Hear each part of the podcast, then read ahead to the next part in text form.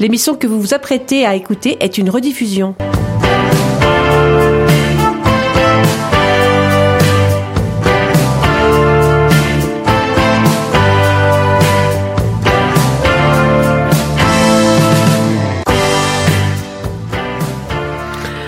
Olá, boa tarde, chers auditeurs et auditrices de Rencontre Lusophone. Boa tarde a todos.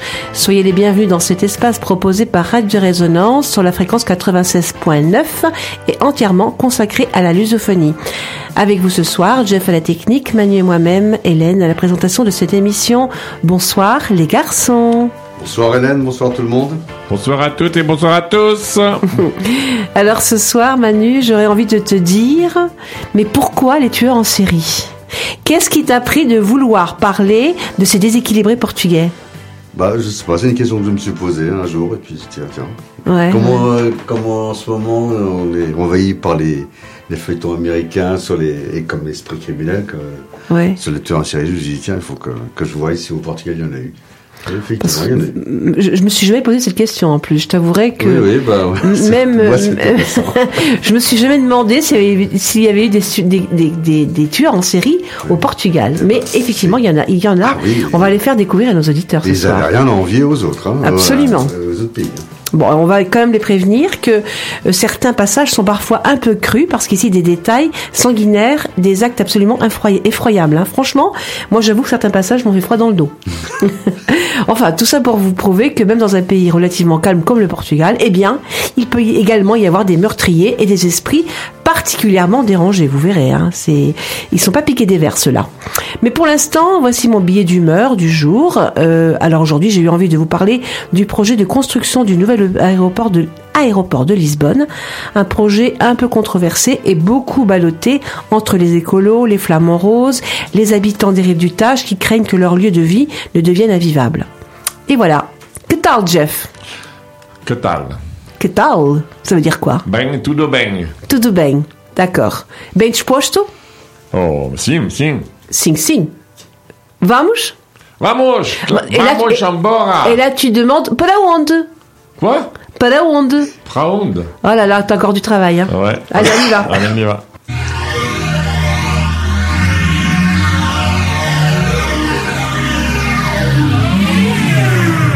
Résonance 96.9.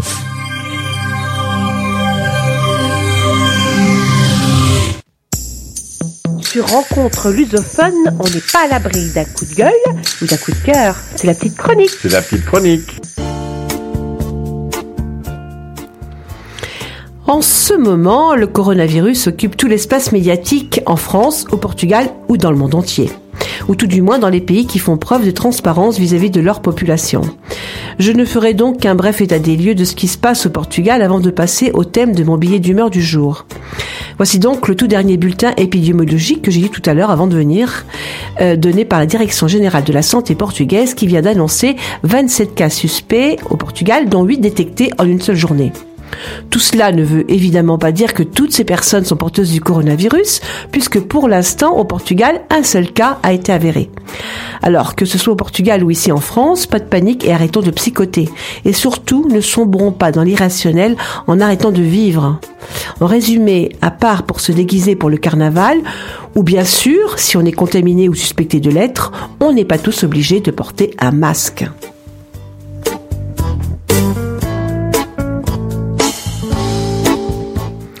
L'autre info portugaise qui a retenu mon attention cette semaine est la construction du nouvel aéroport de Lisbonne. Un vrai feuilleton qui court depuis plus de 50 ans. Et dont voici les principaux épisodes. Dès 1969, bien bien bien avant que Lisbonne ne connaisse le boom touristique, une douzaine de localisations pour la construction du nouvel aéroport avaient déjà été évo- évoquées. Mais la chute de Salazar et la crise sociopolitique qui en a découlé ont mis le projet au placard.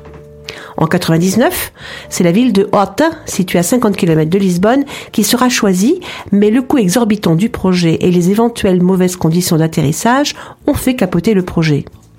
Dix ans plus tard, en 2009, on retiendra la ville de Montijo pour accueillir le nouvel aéroport, mais le terrain étant inondable, on préfère délocaliser à Alverca. Malgré tous ces rebondissements, aujourd'hui, il semblerait que le Portugal n'ait plus le choix, puisque l'aéroport actuel fait face à un afflux constant de voyageurs qu'il ne peut plus recevoir dans de bonnes conditions, et ce, malgré un agrandissement de l'aéroport effectué il y a maintenant quelques années. C'est bien simple, pour une capacité d'accueil de 11 millions de voyageurs, il est aujourd'hui en train d'accueillir plus de 30 millions de personnes à l'année, avec en plus une forte probabilité d'augmentation du flux. Devant ce constat, le gouvernement a donc été obligé de réagir et cette fois-ci, il semblerait que ça y est, la décision vient d'être prise. L'aéroport sera construit pour 2023 sur le site d'une ancienne base militaire de Montijo, une ville juste en face de Lisbonne, de l'autre côté du Tage. Tout roule alors eh ben non. eh ben non, parce qu'à peine la décision actée, des polémiques freinent déjà le nouveau projet. Il y a tout d'abord les écologistes qui redoutent un impact négatif sur la faune. Il y a les habitants de la zone du Montige qui sont inquiets sur la pollution sonore. Il y a la peur de la flambée des prix de l'immobilier que l'on redoute déjà dans cette calme banlieue lisboète, jusqu'à présent préservée du tourisme de masse. Sans oublier les agences pour la protection de l'environnement qui brandissent la menace d'une bombe climatique si cet aéroport voit le jour. Bon, je pense que les prochains mois seront décisifs pour le nouvel aéroport de Lisbonne. L'agence gouvernementale portugaise de l'environnement a donné son feu vert après avoir contraint les gestionnaires à verser quelques millions d'euros pour limiter l'impact sur les flamants roses.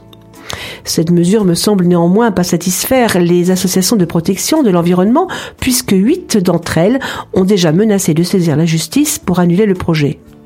En conclusion, le nouvel aéroport à Lisbonne, c'est une urgence depuis 50 ans. Mais cette urgence prévaut-elle sur l'urgence climatique? En pleine crise climatique, lancer un projet pharaonique pour la construction d'un nouvel aéroport, je trouve ça très courageux de la part du gouvernement portugais. D'autant que j'ai lu cette semaine qu'au nom de la protection de l'environnement, un tribunal britannique venait de dire non à un projet d'extension de l'aéroport d'Israël.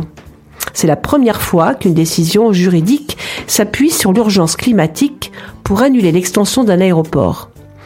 Alors autant vous dire que si cette décision fait jurisprudence, je pense que le gouvernement portugais et les gros actionnaires du nouvel aéroport de Montijo n'ont pas fini de se faire des cheveux blancs.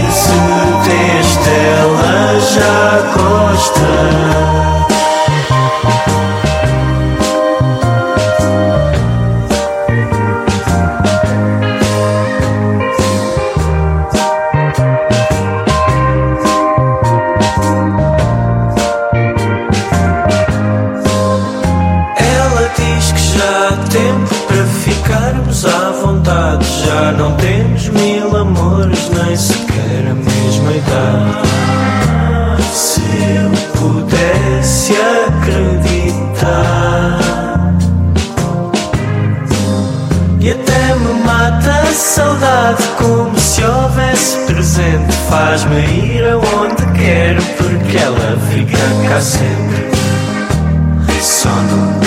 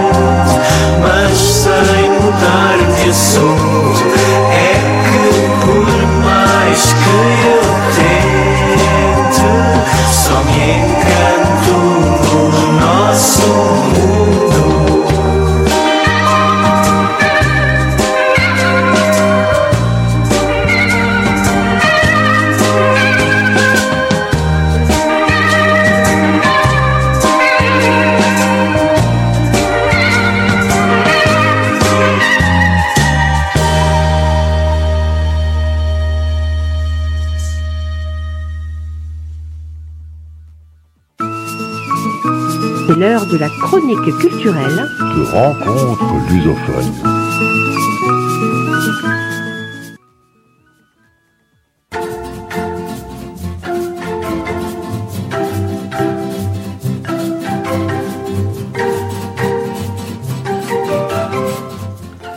Le Portugal est l'un des pays les plus sûrs au monde, un pays où il fait bon vivre. Selon le classement du Global Pins Index, il serait même classé quatrième, derrière, l'Islande, la Nouvelle-Zélande et l'Autriche. Une des raisons? Eh bien, Il paraît que le Portugal possède un des plus bas taux d'indice de criminalité d'Europe. Au point que les communautés juives, une des communautés les plus persécutées et victimes de racisme en Europe, même de nos jours, projettent d'immigrer en masse vers le Portugal et ce, malgré son lourd passé d'antisémitisme par l'entremise de l'Inquisition qui fit des ravages. Mais tout ceci fait maintenant partie du passé, et en 2020, le gouvernement portugais les accueille les bras ouverts, surtout s'ils arrivent accompagnés de leur compte en banque. Mais bon, je m'écarte légèrement du sujet. Revenons plutôt à nos moutons. Donc, disais-je, le Portugal est un des pays les plus sûrs du monde. Mais n'allez pas croire que c'est le paradis sur Terre. Loin s'en faut. Des faits divers toutes les semaines sont à déplorer, surtout dans les plus grandes villes du pays où, dans certains quartiers, il ne fait pas toujours bon vivre, puisque puisqu'on y côtoie la misère et notamment dans les communautés gitanes. Au Portugal, on peut également être confronté à des actes d'incivilité, mais rien de comparable à ce qui se passe en France, surtout dernièrement. Le trafic de drogue a été fortement atténué grâce notamment à une politique de légalisation mise en place par le gouvernement portugais ces dernières années. Bien sûr, comme dans les grandes villes européennes, Lisbonne et Porto, et dans une moindre mesure, ailleurs dans le pays, on trouve des pickpockets et des vols à la tire. Et puis quelquefois des homicides, qui sont d'ailleurs la plupart du temps des féminicides. Sans parler évidemment du nombre de morts sur les routes, car malgré une bonne infrastructure routière, le chiffre reste encore un des plus élevés d'Europe. Il n'empêche qu'avec tous ces chiffres particulièrement favorables, en ce qui concerne la criminalité, on a voulu savoir s'il y avait eu des serial killers dans l'histoire criminelle du Portugal. Eh bien, cramponnez-vous bien, oui, il y en a eu des tueurs en série au Portugal. Bon, maintenant, c'est vrai, on peut les compter sur les doigts de la main. Et encore, deux d'entre eux ont vécu et sévi au XIVe siècle, je vous l'accorde. Mais, malgré tout, on ne peut pas dire qu'il y en ait eu assez pour réaliser une série américaine digne de ce nom. Quoique, Êtes-vous prêt à faire un voyage dans le monde hallucinant des tueurs en série qui ont sévi au Portugal? Oui alors, c'est parti. Tout d'abord, nous passerons sur les deux tueurs qui ont sévi à la fin du Moyen Âge. Je vous dirai juste qu'ils ont été décapités. Pour info, le premier s'appelait Fernando Pérez. Il a fait une dizaine de victimes. On lui a coupé la tête en 1331. L'autre s'appelait Michel de Teco. On lui a imputé entre 20 et 100 meurtres au bas mot. En 1450, il en a même perdu la tête. Les deux ont été exécutés à Lisbonne. Mais ne bougez pas. Le meilleur reste à venir après cette première pause musicale.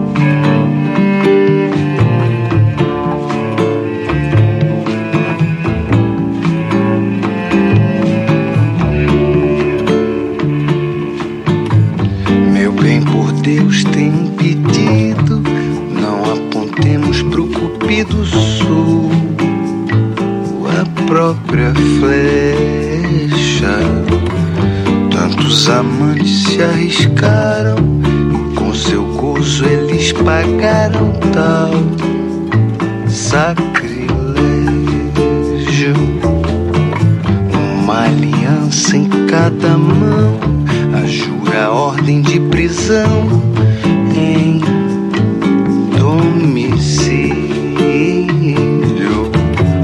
Pro inferno, Amélia secas amas que deixam frias suas camas pra pilar milho. Eu tenho a honra de não te pedir a mão pra que firmar no pergaminho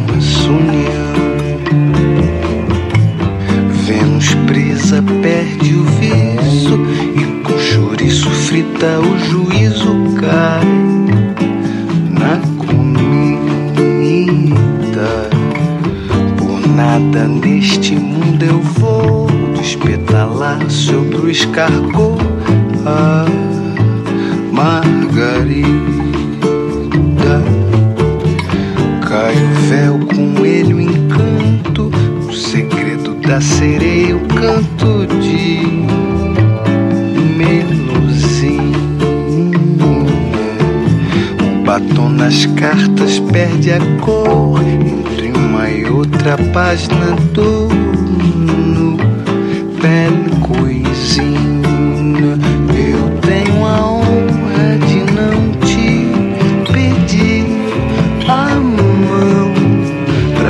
Firmar no pergaminho assumir. Eu tenho a honra de não te pedir a mão pra que firmar no pergaminho assumir. É muito fácil a gente pensa largar no fundo da dispensa numa conserva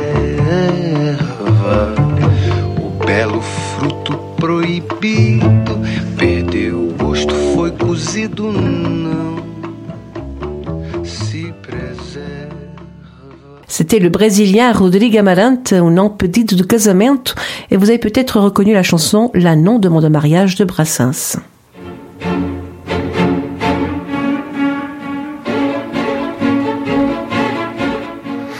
Et nous voici maintenant au cœur du sujet. Manu nous a parlé tout à l'heure de Fernando Pérez et de Miguel de Tego, deux tueurs qui ont vécu au Moyen Âge et qui étaient presque des enfants de cœur comparés à celui ou celle dont je vais vous parler maintenant. Parce que le vrai serial, le, vrai premier serial killer ou tueur en série de l'histoire moderne du Portugal fut en fait une tueuse. Elle s'appelait Louise de Jesus, ça ne s'invente pas. Elle est née à Coimbra en 1750 et c'est là que le 1er juillet 1772, c'est-à-dire 22 ans plus tard, elle a été exécutée par l'étranglement. Louise de Jesus a tout cumulé. Louise de Jesus a tout cumulé.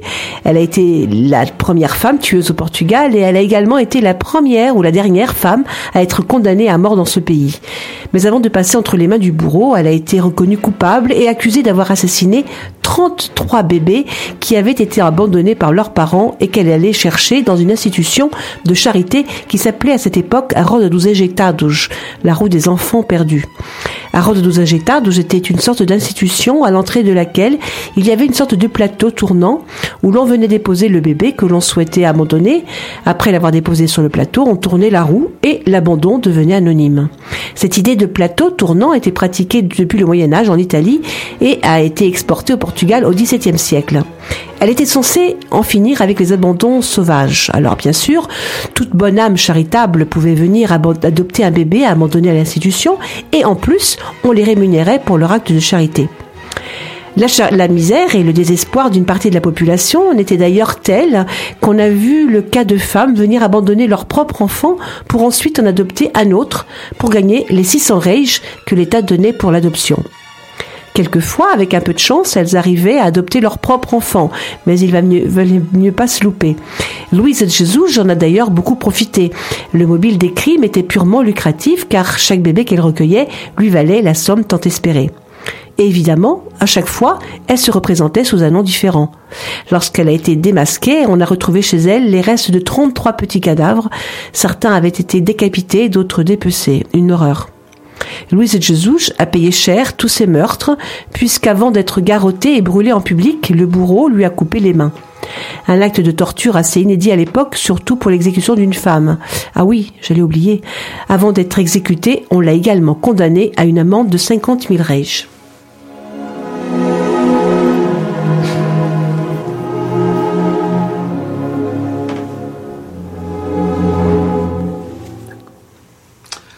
150 ans plus tard, au XIXe siècle, un des plus célèbres tueurs en série du Portugal fut certainement un certain Diogo Alves, d'origine espagnole. Il est né en 1810 en Galice. Il est resté célèbre dans l'histoire du crime pour avoir assassiné des dizaines de personnes entre 1836 et 1840. Il sévissait, lui et sa bande, dans la région de l'Aqueduc, Aguas Livres, à Lisbonne, d'où son surnom de meurtrier de l'Aqueduc. Étant jeune, il tombera du cheval de la famille et se cognera durement la tête, d'où son surnom de pancada, qui en portugais veut dire coup. À 19 ans, ses parents l'envoient travailler à Lisbonne. Il y fait quelques emplois et très vite arrête d'écrire à ses géniteurs. Il commence à boire et à jouer. Et puis un jour, il rencontre une aubergiste, Maria Pereirinha Gertrude, qui par la suite deviendra sa maîtresse. Ce fut son âme noire. Certains ont même émis l'hypothèse que Diogo était influençable et un peu simplé. Sa chute de cheval avait dû lui détruire quelques neurones. Il est vrai que c'est à partir de cette rencontre qu'il a commencé à commettre des crimes. Il s'était procuré, on ne sait comment, une fausse clé, lui donnant accès à l'aqueduc. Ça lui permettait de détrousser et de tuer des passants pauvres qu'il allait ensuite balancer du haut du pont. Les pauvres gens, qui étaient pour la plupart déjà morts, venaient s'écraser 60 mètres plus bas. Il expliquera plus tard qu'il jetait les corps par-dessus l'aqueduc pour faire croire à des suicides. Et ça a marché dans un premier temps. Parce qu'il faut se dire qu'à l'époque, la vie n'était pas très gaie. La révolution libérale de 1820 était passée par là. Il y avait beaucoup de misère. La grande majorité de la population de Lisbonne n'avait d'ailleurs ni travail, ni moyen de subsistance et crevait littéralement de faim. Dans ces moments de trouble, les gens qui se suicidaient de désespoir du haut de l'aqueduc devait être monnaie courante et ça ne surprenait, personne. Pas plus d'ailleurs les autorités qui considéraient qu'au vu du contexte social, le suicide n'avait rien d'exceptionnel. C'est même horrible à dire, mais c'était presque banal. Malgré tout, avec le nombre inquiétant de personnes qui tombaient de là-haut, les autorités ont quand même pris la décision de condamner définitivement l'accès à l'aqueduc. Ce qui, vous comprendrez bien, commença à perturber Diogo Alves, qui se voyait contraint de stopper net son activité, jusqu'à là assez lucratif. Alors, à partir de là, il décide de se convertir et monte une petite bande de malfrats, tout aussi vilaine et paumée que lui, pour aller carrément détrousser les gens chez eux. Et c'est ça qui, évidemment et heureusement, courra à sa perte. Car il faut dire que son idée de balancer les gens de l'aqueduc et faire croire qu'elle se suicidait aurait pu durer longtemps. Elle était simple, mais géniale. Alors, qu'elle y massacrait les personnes jusque dans leur maison, c'était une toute autre affaire. Les meurtres sur l'aqueduc n'ont jamais pu être prouvés, et on n'a jamais su exactement combien de personnes il avait tuées. De nos jours, et selon les estimations, on pense qu'il aurait assassiné pas loin de 70 personnes. Mais ce n'est finalement pas pour tous ces meurtres qu'Alves et son gang ont été condamnés, mais pour le crime, ou plutôt le massacre gratuit de quatre membres de la famille d'un médecin à leur domicile, le docteur Andrade. Maria da Conceição, la fille d'une aubergiste, de l'aubergiste, pardon, témoin de la scène qui, avait 11 ans à l'époque des faits, les a dénoncés et a témoigné devant le tribunal. On ne sait pas pourquoi, mais la mère de la gamine a finalement été exilée dans les colonies africaines. Diogo Alves et ses acolytes ont été pendus le 19 février 1841. Mais la chevalerie de Diogo intriguait sérieusement les scientifiques de l'école médico-chirurgicale de Lisbonne. Suite à sa pendaison, sa tête a donc été coupée et étudiée. Et sais-tu pourquoi, Manu On lui a coupé la tête et on l'a surtout conservée? On l'a étudié. Eh bien parce qu'à l'époque, on était persuadé que certains traits mentaux et de caractère étaient déterminés par la forme du crâne. Ce qui veut dire que les chercheurs de l'époque étaient particulièrement excités à l'idée de pouvoir découvrir ce qu'il y avait dans la tête d'une personne aussi mauvaise que Diogo Alves. L'histoire ne dit pas si les recherches ont abouti à un quelconque résultat, puisqu'il n'y a aucune trace ni écrit de ce travail. Mais c'est en réalité cette théorie scientifique qui justifierait la présence de cette tête humaine dans un bocal à Lisbonne. Oui, et de nos jours, elle est encore conservée dans un récipient en verre ou une solution de formaldéhyde, une sorte de formol, qui bizarrement nous renvoie le visage d'un homme calme et bon. Ce qui, et ce qui en réalité a des années-lumière du monstre qu'il était réellement. Bien sûr, les scientifiques n'ont jamais pu expliquer pourquoi il avait tué tant de personnes. La tête coupée est actuellement conservée dans le théâtre anatomique de la faculté de médecine de l'Université de Lisbonne. Elle est le témoignage vivant d'un des derniers condamnés à mort et surtout du plus grand tueur en série que le Portugal ait connu. Petite anecdote, le tout premier film de l'histoire du cinéma portugais, un film muet de 1911, s'intitulait A vida de Diogo Alves. Il racontait le parcours meurtrier de ce fou furieux.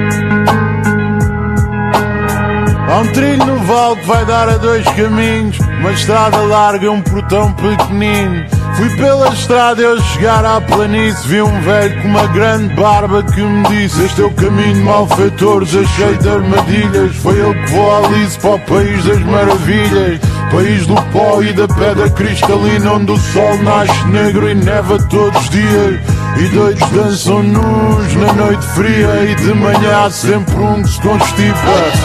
Há Algo estranho no meu nariz O velho avisou-me que eu não vi por aqui. Eu queria ir até ao fim Mas tudo que havia para ver eu já vi Aqui não há nada para mim. Aqui não há nada para mim. Às vezes eu fico zangado sem saber porquê. Às vezes eu falo sozinho, mas ninguém vê.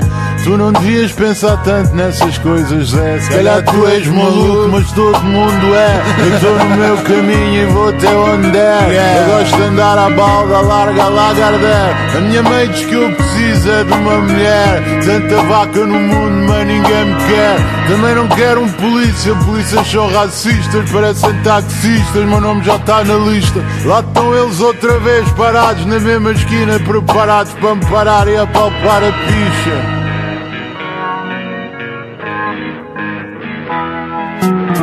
Andei tanto para nada, dread. Quais são as minhas chances, mano a mano, com o Superman? Eu vou voltar para casa, velho. Eu já sabia que esta estrada larga ia dar ao. Já disse tudo, não há nada para dizer. Como é que eu vou acabar isto? Deixa ver. Eu vou roubar mais uma frase clichê.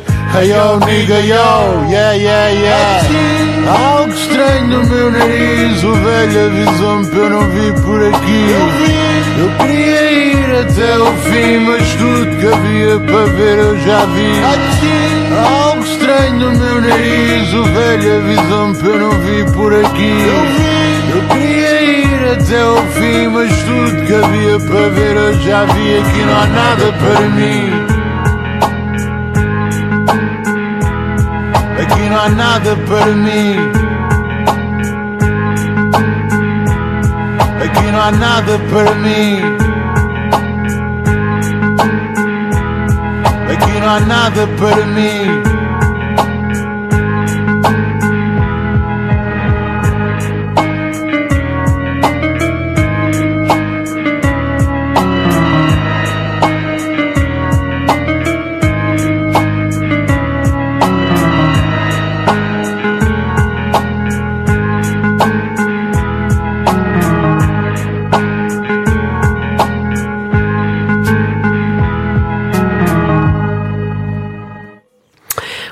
Il n'y a pas que du folklore, on a également du rap. hein. C'était Allen Halloween Zemaluku.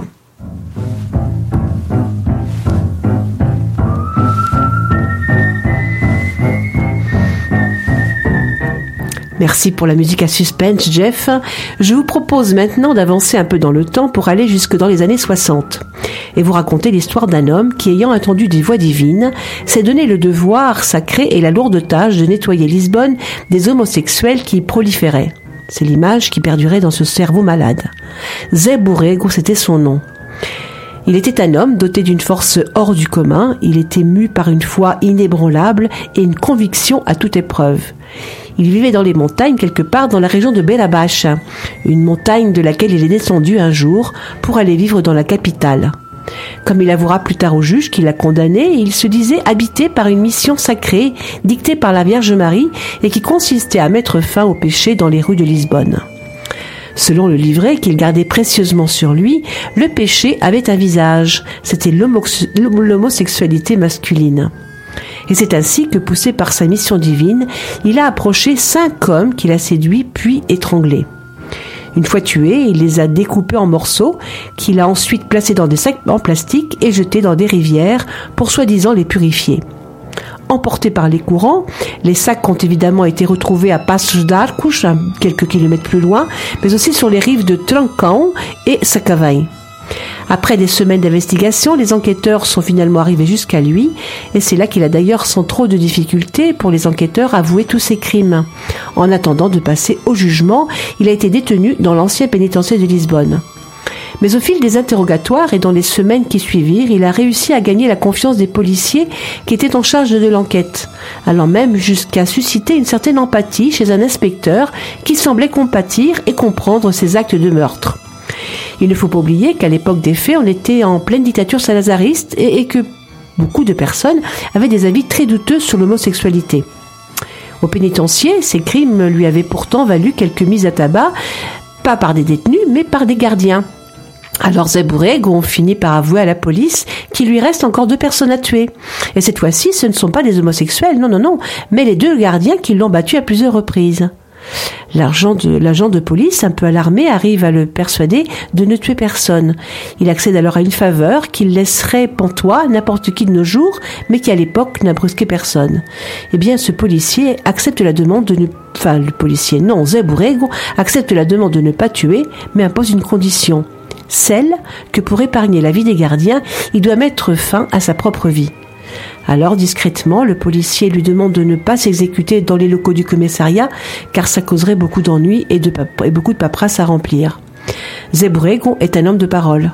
Le soir même, il prend la direction du pénitencier et le lendemain, on le retrouve pendu dans sa cellule.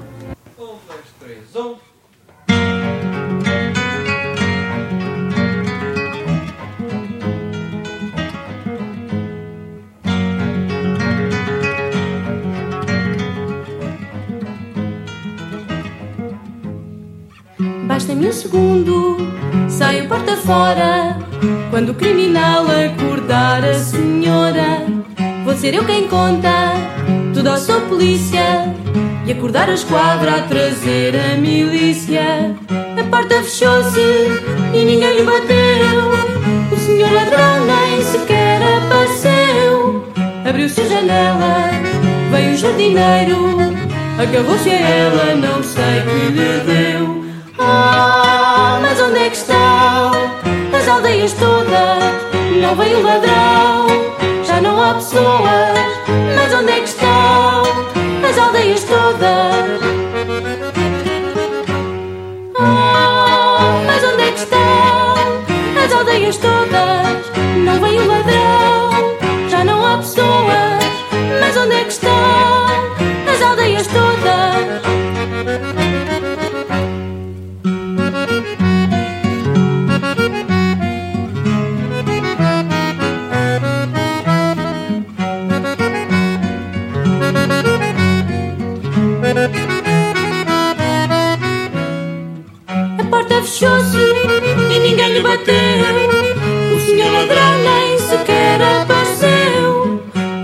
Sinistro, tenha lá cuidado. Que o melhor do mundo é não ser enganado. Ah, mas onde é que estão as aldeias todas? Não veio o ladrão, já não há pessoas. Mas onde é que estão as aldeias todas?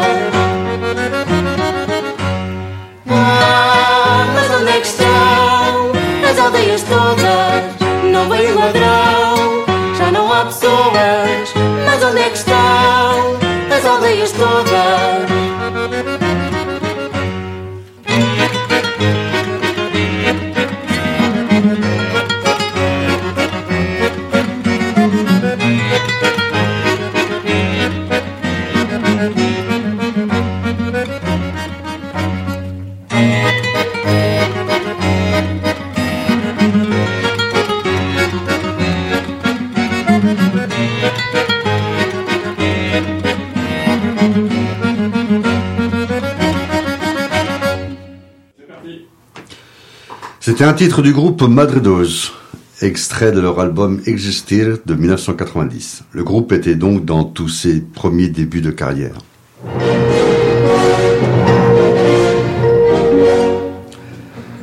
Le quatrième tueur dont je vais vous parler maintenant a sévi, pour être précis, le 1er mars 1987 à Carisso, dans les environs de la ville de Pombal.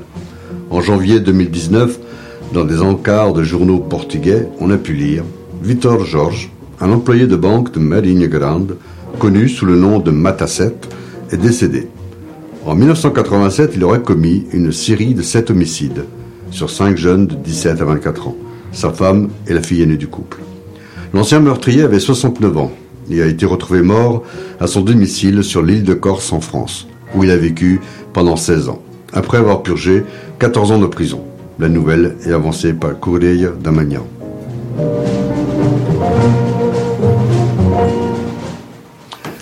Victor Georges travaillait dans la banque Espírito Santo. Il était né en 1949, était marié et avait trois enfants.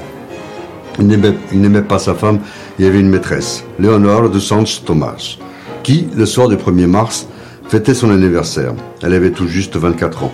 Pour l'occasion, pour l'occasion, elle avait invité des amis. Quelques jours plus tôt, elle avait annoncé à Victor qu'elle voulait rompre et qu'elle aimait un autre garçon. D'ailleurs, la fille ne l'avait pas invité, mais Georges réussit à les trouver sur une plage. Les cinq jeunes devaient prendre le soir même le train pour retourner chez eux. Victor se proposa de les amener à la gare. En chemin, il fit un détour et se dirigea vers la plage dit Osso. C'est là que la soirée d'anniversaire prit tragiquement fin. Victor avait amené avec lui une arme et un couteau. Il tua en premier, soi-disant, la seule femme qu'il aimait, Léonore. Puis il poursuivit et froidement abattit les quatre jeunes qui accompagnaient Léonore. Luis Teixeira, 10 17 ans, Maria Duce Arroso, 20 ans, Isabelle Moreira, 21 ans, et enfin José Pacheco, 22 ans. Un peu plus tard dans la soirée, un train partit avec cinq passagers en moins. Deux corps ne seront retrouvés que quelques jours après. La mer les aura rejetés sur la plage. Son méfait accompli, le criminel retourne chez lui. Prétextant qu'il avait renversé quelqu'un, il demande l'aide de sa femme et de ses deux filles. Il les emmène dans un petit bois de pin et là, il poignardera sa femme et sa fille aînée à mort. La plus jeune, âgée de 14 ans à l'époque des faits, réussira à s'enfuir et sera recueillie par un habitant du coin. Ce qui la sauva, c'est que son père était à bout de force et n'arrivait plus à tenir debout, ce qui ne l'empêchera pas de monter dans sa quatrelle et s'enfuir. Il sera arrêté le 5 mars dans le village Caçais d'Alain. Il dormait dans une vieille masure en ruine. Il sera envoyé à l'hôpital pour être soigné. Le massacre de l'époque avait bouleversé tout le Portugal. Peu habitué à tant de sauvagerie, certains spécialistes émirent l'hypothèse qu'il avait des problèmes d'ordre psychiatrique. N'avait-il pas, soi-disant, assisté au meurtre de ses cousines de la main de son oncle à l'âge de 5 ans? Mais le tribunal n'en prendra pas compte et le jugea comme un homme conscient de ses actes. D'ailleurs, Victor essaiera de se suicider à plusieurs reprises sans y parvenir. Son procès débuta le 15 décembre 1987. Il écopera de 20 ans d'emprisonnement. Finalement, il sera libéré au bout de 14 ans de détention pour bonne conduite. À sa sortie, il ira habiter en Angleterre chez sa sœur, pardon, puis partira en France à Nice pour enfin finir sa misérable vie en Corse. 14 ans pour sept meurtres. À une autre époque, il aurait été décapité, mais le Portugal a été le premier pays d'Europe à avoir aboli la peine de mort en 1867, 113 ans avant la France.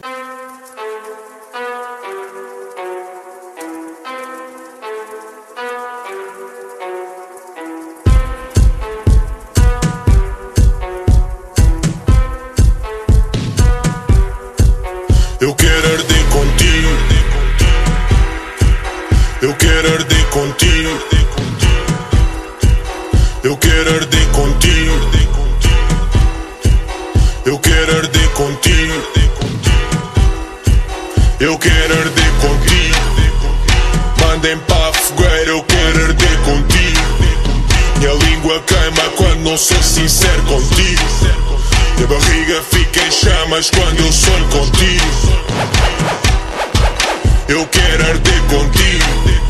Enterrar os anos de ouro debaixo de um campo com trigo. Pensar em todo o amor que eu não devia ter contigo. Inveja dessa chama a tocar-te no teu umbigo. Ah, yeah, eu sonho contigo. Chamas na barriga quando eu sonho contigo. Enterrem-me com a minha dama, aí eu tô contigo. Eu ato as mãos só para não querer mexer contigo. Aí eu sonho contigo. Chamas na barriga quando eu sonho contigo. Enterrem com a minha dama, e aí eu tô contigo. Eu ato as mãos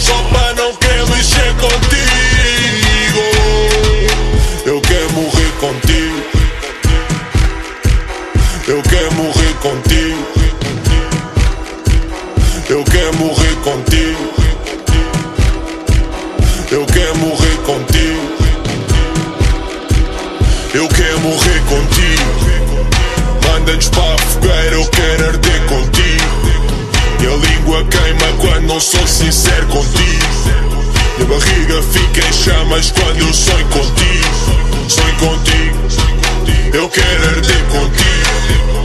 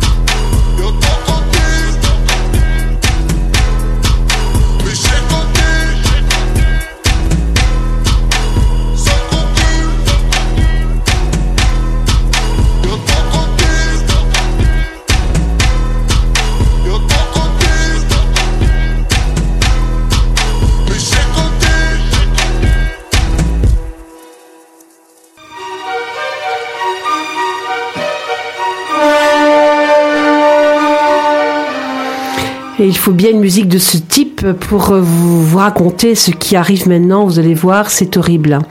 Entre juillet 92 et mars 93, donc 1993, pas très- il n'y a pas très longtemps, trois corps de femmes ont été retrouvés à Lisbonne. La première, Maria Valentine, surnommée Tine, 22 ans, a été retrouvée derrière un hangar dans une pinède. Elle a été poignardée, étranglée, puis éviscérée, car on lui a enlevé le cœur, le foie, l'intestin et le vagin. La seconde s'appelait Maria Fernanda, elle était âgée de 24 ans. Elle a été retrouvée en juillet 93 par des travailleurs du chemin de fer dans un, hangar à Intercampus. Elle aussi a subi le même supplice que la première victime, mais on lui a enlevé en plus les deux seins. La première se nommait Marie João, la dernière Marie João, elle avait 27 ans. Son corps a été retrouvé le 15 mars 93, une centaine de mètres de l'endroit où avait été retrouvée la première victime. Elle aussi, la malheureuse, a subi le même supplice que les deux autres, sauf qu'il lui manquait encore plus d'organes. Les enquêteurs de l'époque en ont déduit d'ailleurs que des chiens errants auraient peut-être ou probablement dévoré des parties du cadavre. En tout cas, les trois victimes étaient des femmes brunes qui se prénommaient Maria. Elles étaient toutes prostituées ou toxicomanes. D'ailleurs, dans ces années-là, les deux allaient généralement de pair. L'enquête de police a été un peu bâclée à l'époque. On n'a retrouvé aucun indice, aucune empreinte, aucune trace de sang, à part évidemment celui des victimes et quelques traces d'ADN, malheureusement inconnues et peu exploitables. La police avait bien des suspects, mais pas de preuves. De plus, il soupçonnait qu'il pouvait y avoir un lien entre le meurtre des deux jeunes filles tuées en 87, c'est-à-dire six ans auparavant, car toutes les deux étaient également prostituées. Par ailleurs, il y avait eu aussi quatre autres assassinats similaires aux Pays-Bas, en République tchèque, au Danemark et en Belgique. Quelques jours après le troisième meurtre, des agents du FBI sont d'ailleurs venus au Portugal pour prêter main forte. Ils présumaient fortement que l'éventreur de Lisbonne était le même que celui qui avait opéré quelques années plus tôt dans le Massachusetts en 1988, dans la ville de New Bedford, où une importante communauté portugaise était établie. Le criminel présumé avait dû revenir au Portugal car les meurtres ont cessé du jour au lendemain dans la ville américaine. Hélas, malgré la présence du FBI, l'enquête n'a pas pu avancer et les policiers américains sont repartis bredouille. Tout comme l'histoire de Jacques l'Éventreur en Angleterre, d'ailleurs, l'affaire du Strepador de Lisboa ne fut jamais élucidée et ne sera sans doute jamais, car au Portugal, selon le code pénal portugais, le délai de prescription est de 15 ans pour les homicides. En 2011, figurez-vous qu'un coup de théâtre a fait rebondir l'affaire du moins pendant un moment. Avant d'aller plus loin, il faut dire que les Portugais aiment les télénouvelles et beaucoup, beaucoup la télé-réalité. En 2011, donc, un certain Pedro Guedes, 22 ans, brun, avec une allure de sportif, a une idée fixe, celle de devenir célèbre. Mais comme il est conscient qu'il n'a pas inventé l'eau chaude, il essaie de rentrer dans une émission de télé-réalité de l'époque, à Casa dos Segredos, la version portugaise de Secret Story. Tout comme en France, le principe était d'enfermer un certain nombre d'anonymes dans une maison, chacun ayant un secret qu'il devait protéger au risque d'être éliminé. Après avoir été évincé plusieurs années de suite, cette fois-ci, il a eu un secret défiant toute concurrence, une histoire qui fait tourner en rond les forces de police portugaises depuis deux décennies. Son secret, tenez-vous bien, l'éventreur de Lisbonne qui avait défrayé la chronique 20 ans plus tôt n'est autre que son père, José, ouvrier en bâtiment de son état. La chaîne TVI, trouvant l'histoire vraiment énorme, ne retient pas sa candidature, mais l'histoire a filtré et fait les choux gras des journaux. D'autant que ce brave Pedro a amené des preuves des carnets manuscrits de son père relatant dans tous les détails le massacre des prostituées. La police ne tarde donc pas à s'intéresser à cette étrange filiation et juste avant d'être interpellé, José Guedes donne d'ailleurs une interview à une journaliste. En face et face à la caméra, il avoue qu'il a bien tué les trois jeunes femmes. Il explique même les meurtres par la volonté de, je cite, débarrasser le monde de ses immondices et de se venger de l'utérus qu'il avait mis au monde. En référence évidemment à sa mère qui aurait été elle aussi une prostituée. Sans commentaire. Emporté par la foule de son récit, José Guedge avoue d'autres meurtres non prescrits. Une fois en détention provisoire, il essaie quand même de faire marche arrière et prétend que tout cela n'est qu'une blague qu'il avait l'habitude de faire à son fils. Pedro, le fils de son côté, s'est retracté et assure que son père dit bien la vérité, juste une mauvaise plaisanterie de la part d'une paire de pauvres demeurés. Mais la police croit quant à elle que l'éventreur est bel et bien entre leurs mains. N'ayant aucune preuve, ils ne peuvent évidemment pas les poursuivre pour les meurtres de prostituées. Mais le soupçon de son implication dans l'assassinat de deux jeunes femmes, une en Allemagne et l'autre près d'Aveiro en 2000. Faute de preuves, il sera relâché quelque temps après et le mystère, aujourd'hui, demeure toujours entier.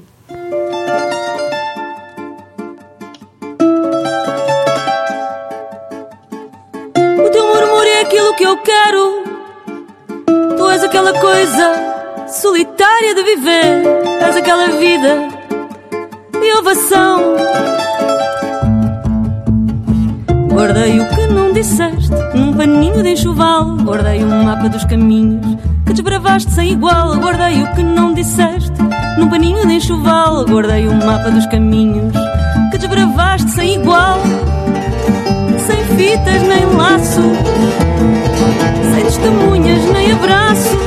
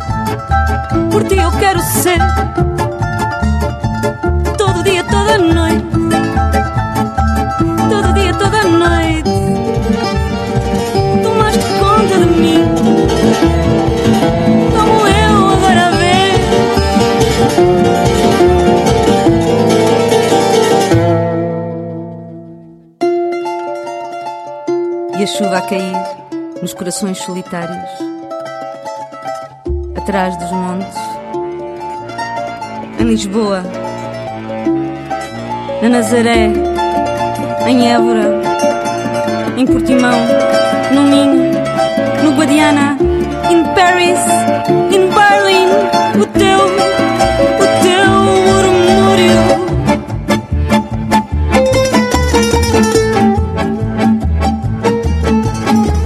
E tu sabes, bem sabes, por ti eu quero ser, todo dia, toda noite eu quero ser.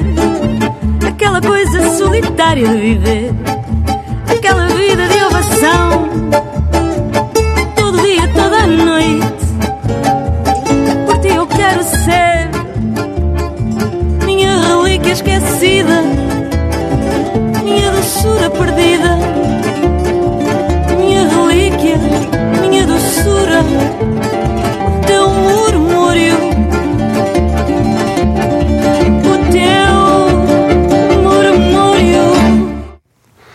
On vient d'écouter au murmurio du quintet Lisboeta orchestrada et la voix très typée de sa chanteuse Marta Miranda.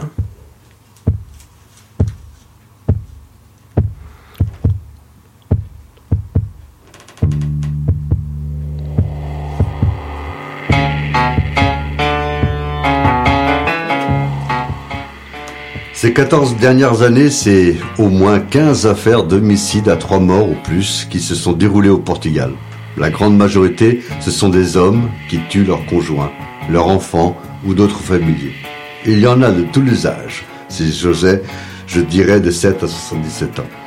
Comme par exemple le cas du tueur de Sintelin qui en 2012, dans une résidence, tue sa belle-sœur et sa nièce qui était âgée de 70 ans et 34 ans, et d'un agent de sécurité de 34 ans. Ils sont morts brûlés vifs dans un ascenseur. Après que le criminel ait aspergé d'alcool l'ascenseur, il y ait mis le feu. Francis Cribé, 58 ans, a été condamné à 25 ans de prison et était fou, carrément fou. Parfois, oui, oui.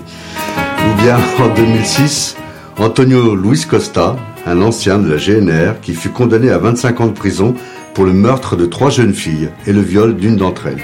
Il était marié, avait trois enfants, dont le fils, lui aussi, avait intégré la GNR. On peut espérer que le fils ne suive pas les traces du père.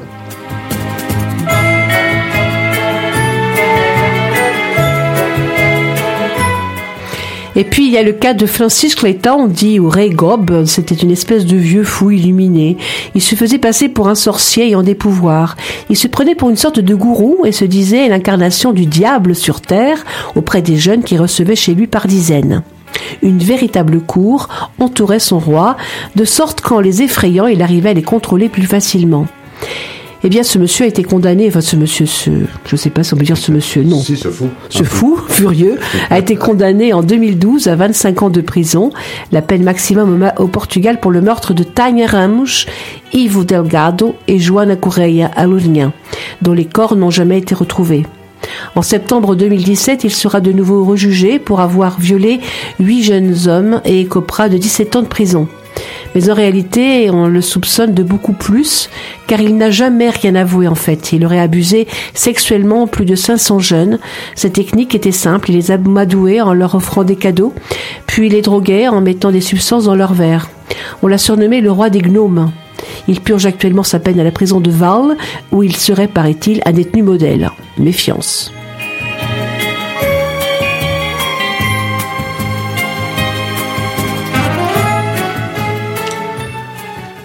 Ouf, nous arrivons presque à la fin de notre émission. Maintenant, l'histoire des tueurs en série au Portugal n'a aucune commune mesure avec celle d'autres pays, comme les États-Unis, l'Angleterre ou bien notre beau pays, la France, qui a vu passer des cinglés comme Landru, le docteur Petiot ou bien Gilles Leray, compagnon d'armes de Jeanne d'Arc, qui tua plus d'une centaine d'enfants et d'adolescents.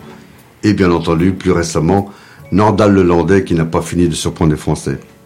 Bien sûr, le petit Portugal en est bien loin, et c'est tant mieux.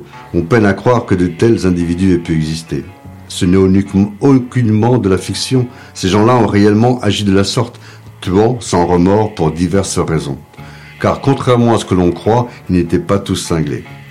Alors, la prochaine fois que vous irez au Portugal, jetez donc un coup d'œil derrière votre épaule de temps en temps, au cas où un Diogo Alves n'arriverait pas dans votre dos par surprise, brandissant un couteau à la main. Bien sûr, je plaisante, quoique. Mais plus sérieusement, c'est à se demander si, au plus profond de nous-mêmes, l'on n'aurait pas, nous aussi, enfoui certaines tendances psychopathes, qui n'a jamais eu un jour l'envie de voir disparaître un voisin, un supérieur, etc. Tu fais peur. Ah oui, tout le monde a eu cette, cette envie un jour ou l'autre. Ah, si le crime était permis, il y aurait été déjà beaucoup moins de cons sur Terre, vous vous êtes dit. Heureusement que l'écrasante majorité refoule ces sentiments d'homicide. Nous sommes intelligents et nous essayons d'avoir de l'empathie avec ceux qui nous entourent. Hélas, certains ne se contrôlent pas et passent à l'acte. Et croyez bien qu'il n'y a pas de profil défini. Tout le monde est susceptible un jour de passer du côté obscur, à cause d'un con qui vous a fait une queue de poisson en voiture, ou qui vous a brandi malencontreusement un doigt bien droit. Mais bon, rassurez-vous, vous avez plus de chances de mourir à cause d'un chauffard sur la route que de tomber sous les coups d'un tueur en série au Portugal. Ou, par exemple, de gagner à l'euro million. Il n'empêche qu'il y en a qui gagnent à l'euro million, et surtout au Portugal. Et voilà, on espère ne pas vous avoir trop terrorisé avec tous ces tueurs en série. Ce sont des personnages terribles qui font peur, mais qui sont en même temps très fascinants. Et on termine cette chronique avec la rappeuse Capicua. Barulho.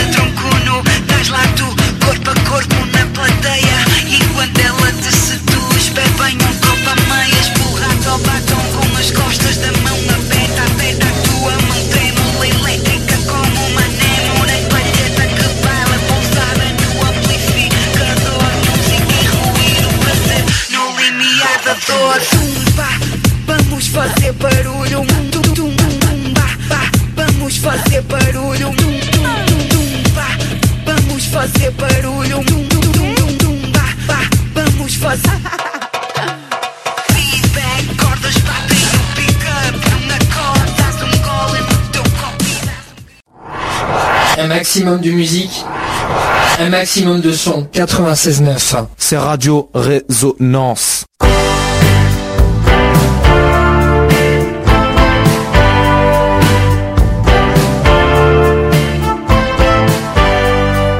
Donc nous sommes presque arrivés au terme de notre émission. J'en profite pour vous souhaiter un bel été. Profitez-en bien, mais toujours avec prudence. Je vous embrasse bien sûr. À très bientôt. À très bientôt.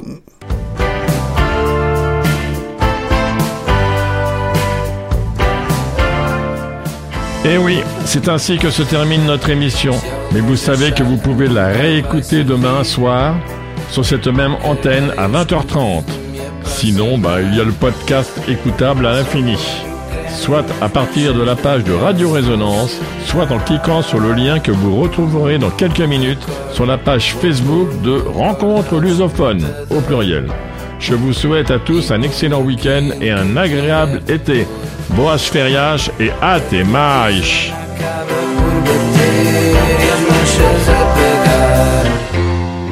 Eu